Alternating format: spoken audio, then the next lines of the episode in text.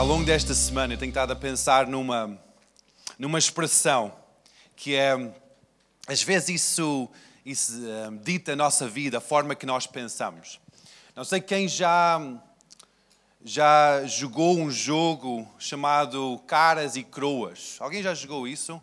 Em que atira uma moeda para o ar. É, uma, é, uma, é um jogo de sorte, não é? Em que uma pessoa adivinha o que, é que vai, vai ser uma cara ou uma croa.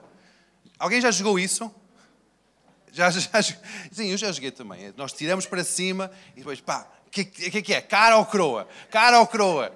E é, e é um jogo de sorte. Eu, eu já joguei isso, sim, sim, já joguei.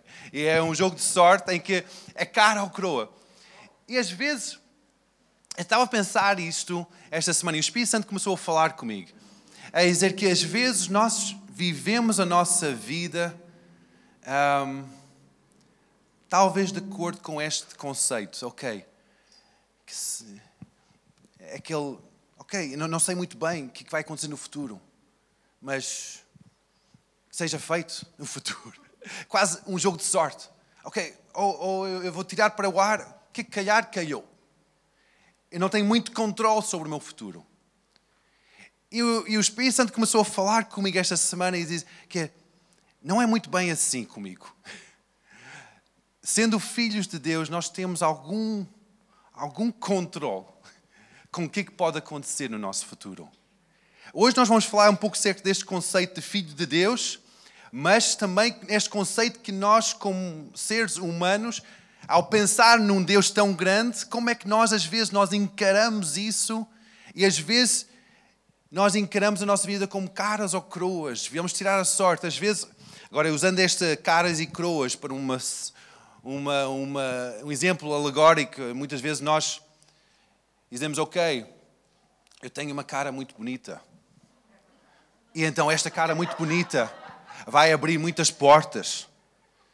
E eu vou usar esta cara bonita para destacar em alguns sítios.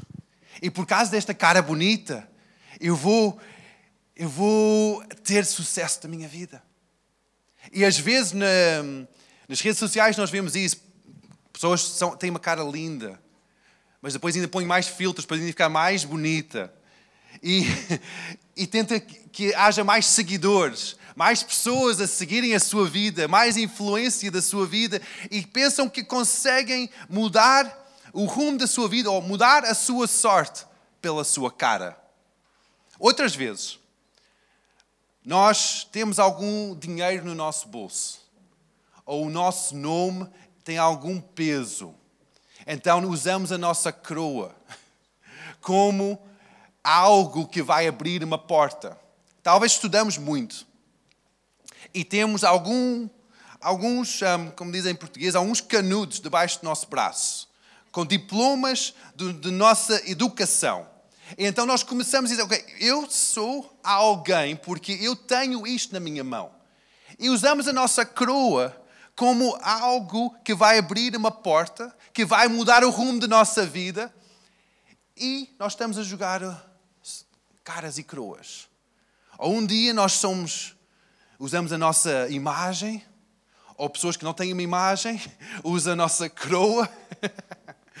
e nós tentamos a ver como é que nós vamos ter algum sucesso, ter algum rumo na nossa vida nós tentamos moldar o nosso futuro de acordo com quem nós somos, ou pensamos que somos, ou a nossa cara, ou a nossa coroa. Mas Deus chama cada um de nós por uma nova identidade. Amém? Deus chama cada um de nós como filhos. Não do Jimmy Helen, não do qualquer um de vocês, mas filhos de Deus. Agora, este é, um, este é um conceito que eu não sei se é de vocês, mas eu não consigo colocar esse conceito dentro desta cabeça. Filho de Deus. Filho de Deus. Nós podemos pensar que nós somos, ok, filho de Deus, uau, isso é um. Nós ficamos animados com esta palavra, mas deixa esta, esta palavra entrar na vossa cabeça. Filho de Deus. Eu sou um filho de Deus. Deus que criou os céus e a terra. Deus que una tudo, que junta tudo, por causa dele tudo tem forma, tudo continua. Esse Deus chama-me filho. Olha para a pessoa ao teu lado e diz: Tu és um filho de Deus. Tu és uma filha de Deus. Jesus, quando estava aqui na terra, é, é, para algumas pessoas isso pode parecer uma, alguma heresia, nós estamos, dizemos que somos filhos de Deus, quando Jesus é o filho de Deus, não é? Há, há pessoas que dizem, não podemos dizer isso, porque Jesus é o filho de Deus. Nós não podemos ser filhos de Deus também, porque Jesus é o filho de Deus. Mas Jesus, quando estava aqui na terra, ele, mesmo sendo Deus, o poderoso Deus, ele veio em forma do homem, numa, numa numa, no corpo homem, fraco como um homem, identificou conosco para trazer salvação a cada um de nós. E depois, quando ele deu essa salvação, ele disse: Olha, agora vocês são filhos também. E em Filipenses 2, versículo 6, começa aqui uma, uma declaração acerca de Jesus. E diz assim: de sorte que haja em vós o mesmo sentimento que também houve em Cristo Jesus. Então ele está aqui a dizer que, que nós tenhamos o mesmo sentimento que Jesus, o Filho de Deus, teve enquanto estava aqui na terra. Que sendo em forma de Deus, não teve por usurpação ser igual a Deus, mas aniquilou-se a si mesmo, tomando uma forma de servo. Diz assim: servo. Servo fazendo-se semelhante aos homens. E, achado na forma de homem, humilhou-se a si mesmo, sendo obediente até a morte a morte na cruz. Pelo que também Deus o exaltou soberanamente e lhe deu o nome que é sobre todo o nome. Agora, este versículo nós gostamos muito. Que para que ao nome de Jesus se dobre todo o joelho que está nos céus, na terra e debaixo da terra, e toda língua confessa que Jesus é o Senhor para a glória de Deus Pai. Então, Jesus, quando estava aqui na terra, tem toda a autoridade de Deus, sendo a plenitude de Deus em forma humana. Não usou isso como se fosse um super-herói com superpoderes para trazer autoridade, para trazer um, o seu domínio sobre toda a humanidade. Mas ele, ele humilhou-se, forma de servo, rebaixou-se ao máximo, até ao ponto de dar a sua vida por nós. Então nós vemos que a autoridade de Deus não foi uma autoridade de imposição, que tu vais fazer isso. Eu sou Deus, então tu vais ser salvo. Tu vais dar a sua vida para Jesus. Não. Ele deu a sua vida para que todos nós, de livre vontade, pudéssemos chegar a Ele. Essa é a forma que Jesus, Filho de Deus, se manifestou aqui na terra. Não foi uma autoridade para impor, mas foi a autoridade para trazer essa proteção, esse cuidado, para, para capacitar e multiplicar o reino de Deus. Jesus, quando estava aqui na terra, tantas vezes, ele confrontava fatos com a verdade. Muitos de nós, muitos de nós ah, o que é um fato? É uma verdade? Talvez. Muitas vezes Deus, um, Jesus, via uma situação em que era factual que uma pessoa não podia andar porque estava paraplégico, estava coxo, não podia ver porque estava cego da nascença. Era um fato. Mas quando Jesus chegava àquele cenário, ele trazia a sua verdade. Muitas vezes nós olhamos para circunstâncias à nossa volta, pensando que nós somos meros humanos, filhos dos nossos pais, limitados e sujeitos aos fatos à nossa volta, de uma doença, de uma opressão, em vez de pensar, não, eu sou um filho de Deus. Eu posso ter um facto em minha frente que realmente está-me a doer o corpo, realmente falta-me qualquer coisa. Mas há uma verdade soberana a isso, que tu és um filho de Deus. A plenitude de Deus habita em ti para trazer o reino de Deus manifesto sobre aquela situação, tal como foi com Jesus. Deixa isso entrar um pouco. Factos são, mais, são inferiores à verdade de Deus. Um facto não é a verdade. Um facto é uma evidência que está em frente de mim. Jesus, quando estava aqui na terra, ele demonstrou isso em João 8,32, em que ele diz que conhecereis a verdade e a verdade. Outra vez, conhecereis a verdade e a verdade vos libertará. Jesus também disse que eu sou o caminho, a verdade e a vida. Então Jesus estava, em outras palavras, a dizer: Conhece-me a mim, o Filho de Deus, a verdade de Deus, e isso vai te libertar. Muitas vezes nós, temos, nós tentamos conhecer factos, tentamos estudar situações, eh, de entender a raiz da situação, o problema que nós estamos a enfrentar, perceber porque é que aquilo está a, está, está a acontecer comigo.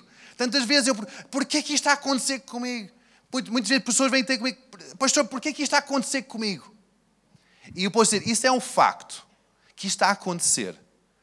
Mas vamos lá ver o que, qual é que é a verdade sobre esta situação. Vamos lá ver qual é que é a solução. E ao conhecer Jesus, conhecer Jesus é, uma, é um relacionamento em que nós temos esta comunhão com Ele. Nós podemos estar na igreja durante muitos anos e não conhecer Jesus. Conhecer Jesus requer uma abertura do nosso coração para Ele. Vamos lá falar um pouco acerca deste, deste Jesus, Filho de Deus. A palavra diz que Jesus era um homem, mas a plenitude de Deus habitava nele. E o próprio Jesus sustenta toda a criação. Em Colossenses 1 fala acerca disso, que todas as coisas são sustentadas em Jesus corporalmente. Então nós podemos dizer, o corpo de Jesus sustenta o ar que nós respiramos, as estrelas que nós vemos à noite, toda a matéria que nós vemos, o próprio Jesus, o corpo de Jesus, sustenta, liga isso tudo. Vocês conseguem captar esse conceito? Que Jesus, o Filho de Deus, tem a plenitude de Deus dentro de sua vida, mas Jesus, corporalmente, tem o poder, a plenitude total de Deus. Por isso que é um poder tão incrível. Vamos, vamos ler, estas escrituras. Colossenses 1, 17 a 19. E Ele é antes de todas as coisas, ou seja, Jesus. E todas as coisas subsistem por Ele. E Ele é a cabeça do corpo da igreja. É o princípio, o primogênito dentre dos mortos, para quem tudo tenha preeminência. Porque foi ao agrado do Pai que toda a plenitude nele habitasse. Então, toda a plenitude de Deus, o Criador dos céus e da terra, habita dentro de Jesus. Pois vamos mais em frente. Colossenses 2, 9, o capítulo logo a seguir. Porque nele, Jesus, habita corporalmente toda a plenitude da divindade. Então, toda a plenitude de Deus, o Criador dos céus e da terra, habita dentro de Jesus corporalmente. Vamos mais em frente, isto está a ficar bom. Em Colossenses 3, o capítulo logo a seguir. Portanto, se já ressuscitaste com Cristo, buscai as coisas que são de cima, onde Cristo está assentado à destra de Deus. Pensai nas coisas que são de cima e não são da terra, porque já estáis mortos e a vossa vida está escondida em Cristo, em Deus. Quando Cristo, que é a nossa vida, se manifestar, então também vós manifestareis com Ele em glória. Então, Jesus, quando foi exaltado, ascendido para os céus, ele foi glorificado. E através dessa ele morreu, ressuscitou, foi glorificado nos céus. Quando nós entregamos a nossa vida para Deus, estamos a identificar não somente com a sua morte, em que nós entregamos a nossa vida para Ele, mas depois identificamos com a sua ressurreição, que a própria vida, a plenitude de Deus entra dentro de nós. Em que não somente nós temos uma crença nova, uma fé cristã, mas o próprio Deus habita dentro de nós. O Deus, Criador dos céus e da terra, habita dentro de nós. Tal como a plenitude de Deus habita dentro de Jesus, a plenitude de Deus habita dentro de mim, dentro de ti. Uau! Agora, eu sei que estes são alguns conceitos que nossa cabeça faz pau, porque nós não conseguimos entender qual é que é a magnitude disto que nós estamos a falar, porque nós pensamos que nós somos meros humanos. Talvez, Ricardo, tu pensas, ah, eu sou somente um homem, fraco. Mas Deus habita dentro de ti. A plenitude do poderoso Deus habita dentro de nós. Às vezes nós dizemos que ah, o Espírito Santo habita dentro de mim. O Espírito Santo é algo muito místico. Muito, uhul, ok, o Espírito Santo. Mas o Espírito Santo é o Espírito de Deus. É a plenitude de Deus. Foi o Espírito de Deus que criou os céus e a terra. É o Espírito de Deus que junta todas as coisas. E este Espírito de Deus habita em cada um de nós. Por isso que Jesus disse que nós somos filhos de Deus. Vamos mais em frente, no livro de Efésios, é um dos meus livros favoritos da Bíblia. E aqui nós temos um grande mistério, porque ao longo destes últimos dois mil anos, depois da vida de Jesus, nós chegamos ao dia de hoje, em que nós pensamos que isto que nós fazemos ao domingo de manhã é uma, uma, uma atividade religiosa somente. É um tempo em que nós estamos juntos com a mesma fé e, porque temos a mesma fé, podemos falar da mesma forma, podemos expressar a nossa vida da mesma forma e sentimos bem com isso. Porque nós juntamos pessoas com a mesma fé, talvez com feitios e, e estilos de vida diferentes, mas temos algo em comum que é a fé. E nós pensamos que isto que nós fazemos é somente uma estrutura religiosa, em que facilmente nós temos um relacionamento com Deus, então esta estrutura religiosa passa ao segundo plano, porque é somente uma estrutura humana. Mas Efésios explica o que é isto que nós estamos a fazer. Explica que é algo muito maior. Muito maior. Vamos em Efésios 1, versículo 19. E qual a sobre-excelente grandeza do seu poder sobre nós, os que cremos, segundo a operação da força do seu poder. Então, sobre ti está aquele sobre-excelente força do poder de Deus. O poder de Deus está sobre ti individualmente. Versículo 20: que manifestou em Cristo, ressuscitando dos mortos e pondo-o à sua direita nos céus. Então, o mesmo poder que estava sobre Jesus está sobre nós, individualmente.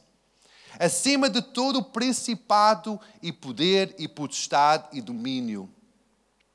E todo o nome que se nomeia, não só neste século, mas também o vindouro. Então, está aqui a dizer que a autoridade que Jesus recebeu a autoridade que está dentro de cada um de nós, sendo crentes, é uma autoridade soberana sobre qualquer outra autoridade ou força ou cultura ou qualquer coisa que domina esta terra.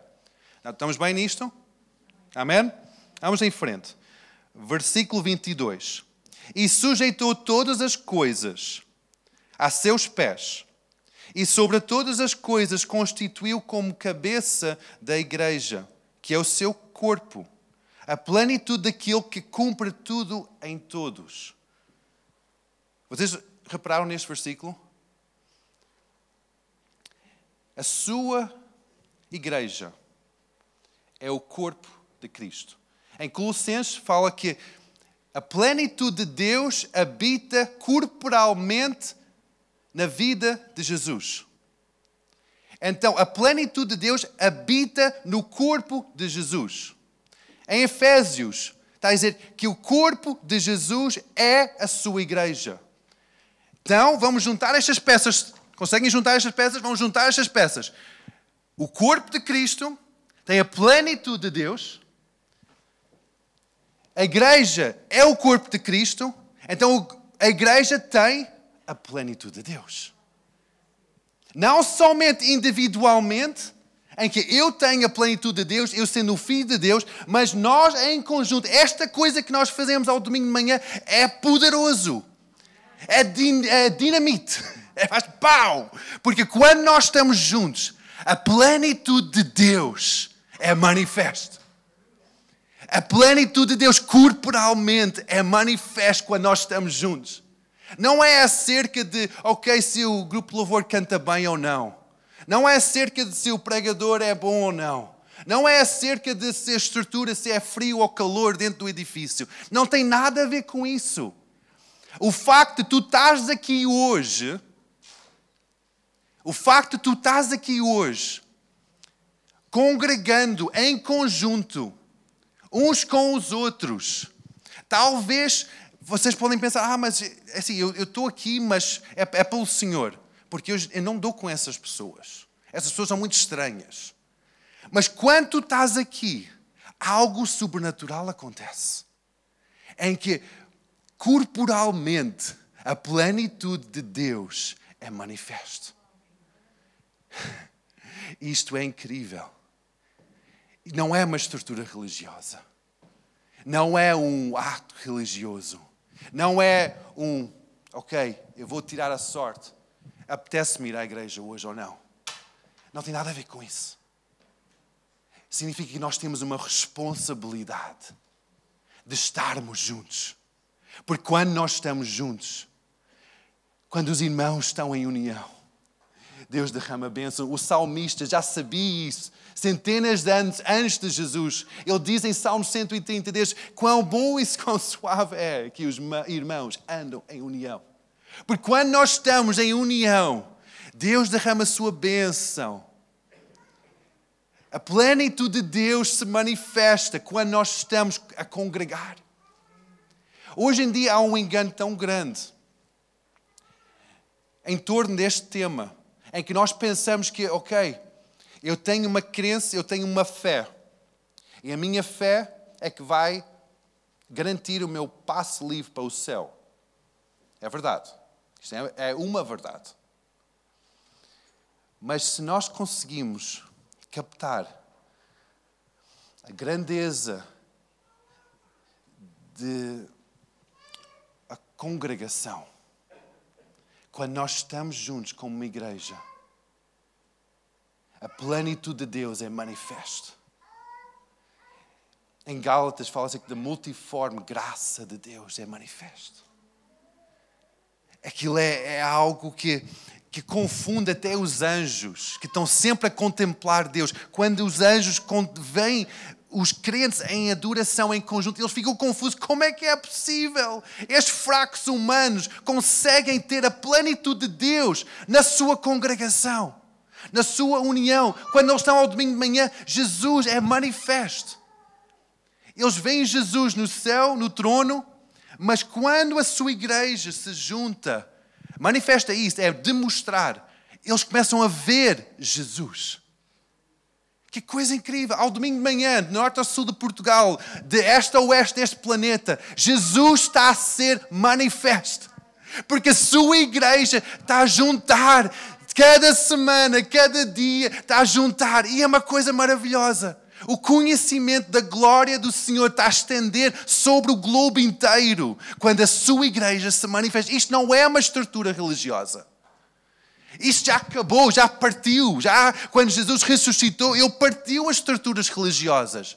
Agora é o relacionamento com ele individualmente e uns com os outros. E quando há isto, o céu se manifesta. Por isso que Deus está a fazer algo. E eu acredito que Deus quer trazer esta mudança de forma de ver a sua noiva, a sua igreja. É que quando nós estamos juntos, toda ruga passa, toda, toda, a sua noiva fica adornada, fica linda. Quando, ele, quando, quando nós juntamos. Não vamos deixar cair nesse engano de eu não preciso de ir à igreja, eu não preciso de congregar, eu não preciso disto, eu não preciso de outro, porque eu consigo fazer muito bem em casa.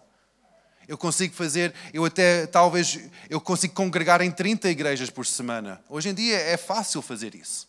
Nós podemos congregar em, ou mais, até talvez mais de 30 por semana. Nós podemos congregar online. Nós podemos talvez ir domingo de manhã um e depois online nós podemos ver imensas igrejas.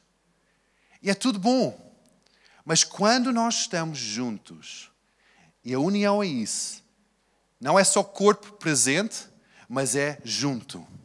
É dizer, ok, nós temos diferenças e graças a Deus pelas diferenças. Por ali há aquele multiforme, graça de Deus. Graças a Deus que nós somos diferentes. Era muito chato sermos todos iguais. Então, graças a Deus que nós somos diferentes. Conseguimos olhar para o nosso irmão e dizer: Uau, Pedro, tu és diferente de mim. Isso é incrível. Eu amo-te desta forma, na tua diferença. E graças a Deus que nós somos diferentes. Mas somos unidos nesta plenitude de Deus. Que a mesma plenitude de Deus que, habitou, que habita em Cristo, a mesma plenitude de Deus que habita em mim, individualmente, a mesma plenitude de Deus habita em nós. Mesmo as nossas crianças, mesmo os nossos jovens, mesmo qualquer congregar da sua igreja, a plenitude de Deus habita. Amém. Em Apocalipse, nós temos uma imagem. Apocalipse 4, versículo 10 uma, uma visão que João teve do céu, em que diz que 24 anciãos prostraram-se diante do que estava sentado sobre o trono e adoravam o que vive para todo sempre e lançavam as suas coroas diante do trono, dizendo: Digno és, Senhor, para receber toda a glória e honra e poder porque tu criaste todas as coisas e por tua vontade foram todas feitas. Estes anciãos prostraram as suas caras ao chão, lançaram as suas coroas ao chão e de Deus, tu és digno. Não tem nada a ver comigo, tem tudo a ver contigo. Os estudiosos dizem que os 24 provavelmente podiam simbolizar os 12 tribos, as doze tribos de Israel, podiam simbolizar os outros doze sendo os doze apóstolos de Jesus, em que essa união de, de, do Novo Testamento com o Velho Testamento, da Igreja com o povo de Israel, essa unificação do corpo de Cristo. A única coisa que nós podemos fazer quando nós estamos unidos é prostrar tudo que nós somos perante Ele é prostrar as nossas coroas. O que é que já alcançamos, o sucesso que nós já tivemos, prostrar as nossas caras ao chão e dizer: Deus, nós não somos nada sem ti, a tua beleza é a nossa beleza, nós queremos prostrar tudo para ti. E é isso que é, isso é, o, é o objetivo final desta união. É para nós prostrarmos as nossas coroas, as nossas caras estarem prostradas ao chão é dizer: Deus, eu não quero é a minha individualidade, eu quero estar em conjunto, fazendo parte destes 24 anciãos, em que nós, em conjunto, prostramos as nossas vidas para Ele. Talvez tu nunca prostraste a tua vida perante ninguém, muito menos Deus. Talvez tenhas estado a, a esforçar para construir a tua vida segurar a tua segurança da vida, o teu futuro. E uns dias consegues ver que, ok, tens algum sucesso aqui, outras falhas ali. Mas eu desafio-te hoje para entregar a tua vida para Jesus. Para entregar a tua segurança, talvez a tua cara linda para Jesus, ou talvez a tua coroa. Mas deixa que Jesus seja o teu Senhor hoje. Vamos ficar em pé, igreja. E vamos tomar este passo em direção a Jesus.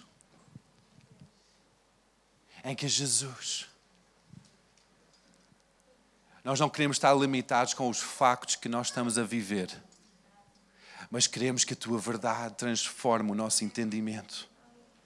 Nós devemos ver aquilo que tu vês. Jesus. Aleluia. Se nunca entregaste a tua vida a Jesus, A Bíblia é muito claro nisso, em que diz que quando nós confessamos com a nossa boca que Ele é o Senhor e acreditamos no nosso coração que nós somos salvos, o Espírito de Deus começa a habitar dentro de nós. Então, se hoje tu nunca confessaste Jesus como Senhor de Salvador e talvez não, não entendes muito acerca disso, só fecha os teus olhos, levanta a tua mão e diz: Senhor Jesus, eu acredito em Ti. Eu acredito que Tu morreste na cruz. E Tu ressuscitaste ao terceiro dia.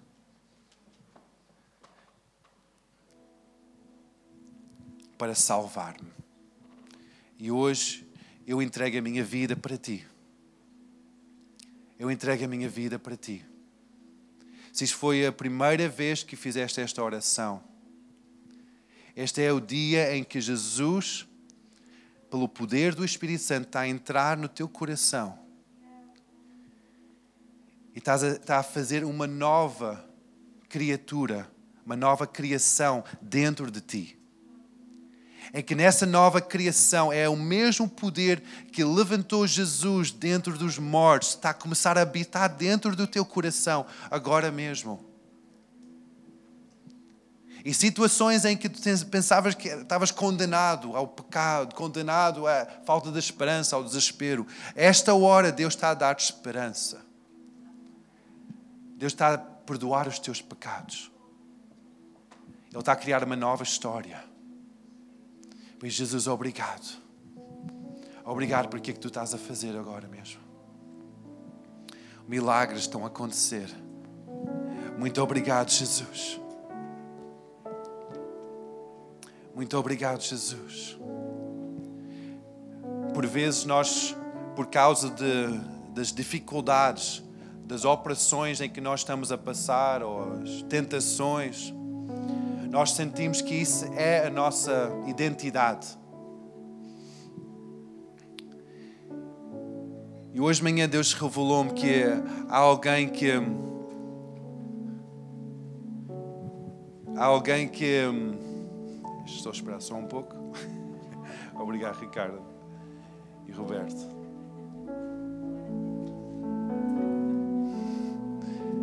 Aleluia.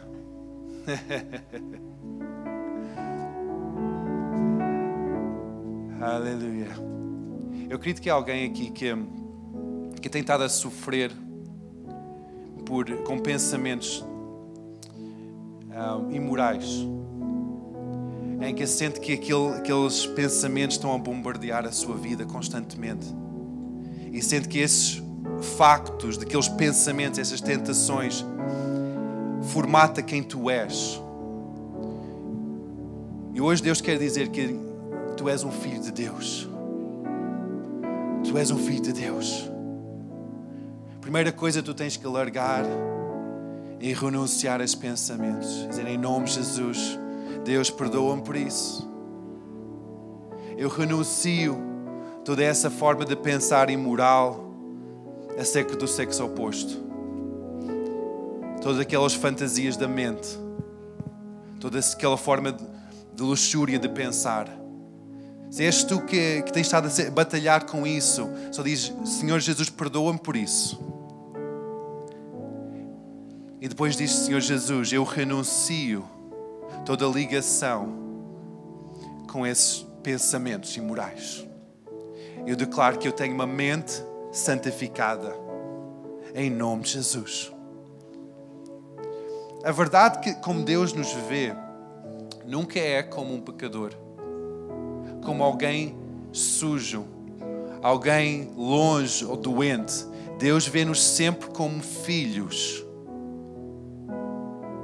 perfeitos, santos. Muitas vezes o inimigo tenta trazer esse engano à nossa mente. Que por causa de tentações que nós enfrentamos, coisas que talvez nós dizemos, discussões que nós tivemos, ou até pecado que nós cometemos, o inimigo tenta trazer essa identidade, essa verdade sobre as nossas vidas. Mas isso não é uma verdade.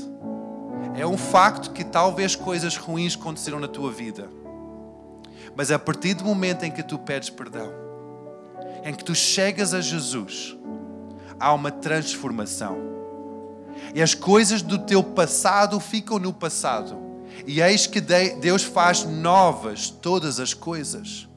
Por isso que se tu estás a passar por estas dificuldades, estes obstáculos, estas tentações, e sentes que estás sujo, fecha os teus olhos e levanta as tuas mãos e diz: Deus, eu apresento a mim próprio perante ti. Eu sinto sujo hoje, porque eu tenho batalhado com estas situações. Eu sinto subcarregado, eu sinto triste. Todas essas coisas que não vêm de Deus, não é a essência, a plenitude de Deus. Só levanta as tuas mãos e Deus, eu apresento isto perante ti. Isto não é mais meu, é teu. E eu quero receber a tua identidade. E Deus está a dizer que tu és um filho amado, em que tu podes chamá-lo de paizinho, Abba Pai. Porque não há qualquer barreira entre tu e Deus. Porque quando nós chegamos a Ele, é dizer: Jesus, perdoa-me. Ele lava-nos completamente e somos feitos uma nova criatura. Uma nova criatura. Então deixa que aquela condenação saia fora da tua mente. Que aquele peso saia fora do teu coração. E receba a leveza do Espírito de Deus agora. Em nome de Jesus. Receba a leveza do Espírito de Deus. A alegria do Espírito o poder do Espírito Santo, a plenitude de Deus que habita dentro de ti, que se manifesta agora, em nome de Jesus. Eu chamo esse avivar em nome de Jesus, que as coisas velhas ficam para trás. Em nome, mesmo onde tu estás, tu estás a sentir esse, esse peso, coloca só a mão sobre o teu coração e diz: Alma minha, louva ao Senhor. Aviva-me, Deus, com o teu Espírito Santo. Aviva-me, Deus, com teu Espírito Santo. Eu largo as vestes de tristeza. Eu visto-me de, de novo com tua alegria, com a força do teu Espírito, Senhor. Eu largo os pensamentos de opressão, de dúvida, de medo. Eu aceito-te, Senhor, como o meu paizinho, meu paizinho, que eu sou teu completamente.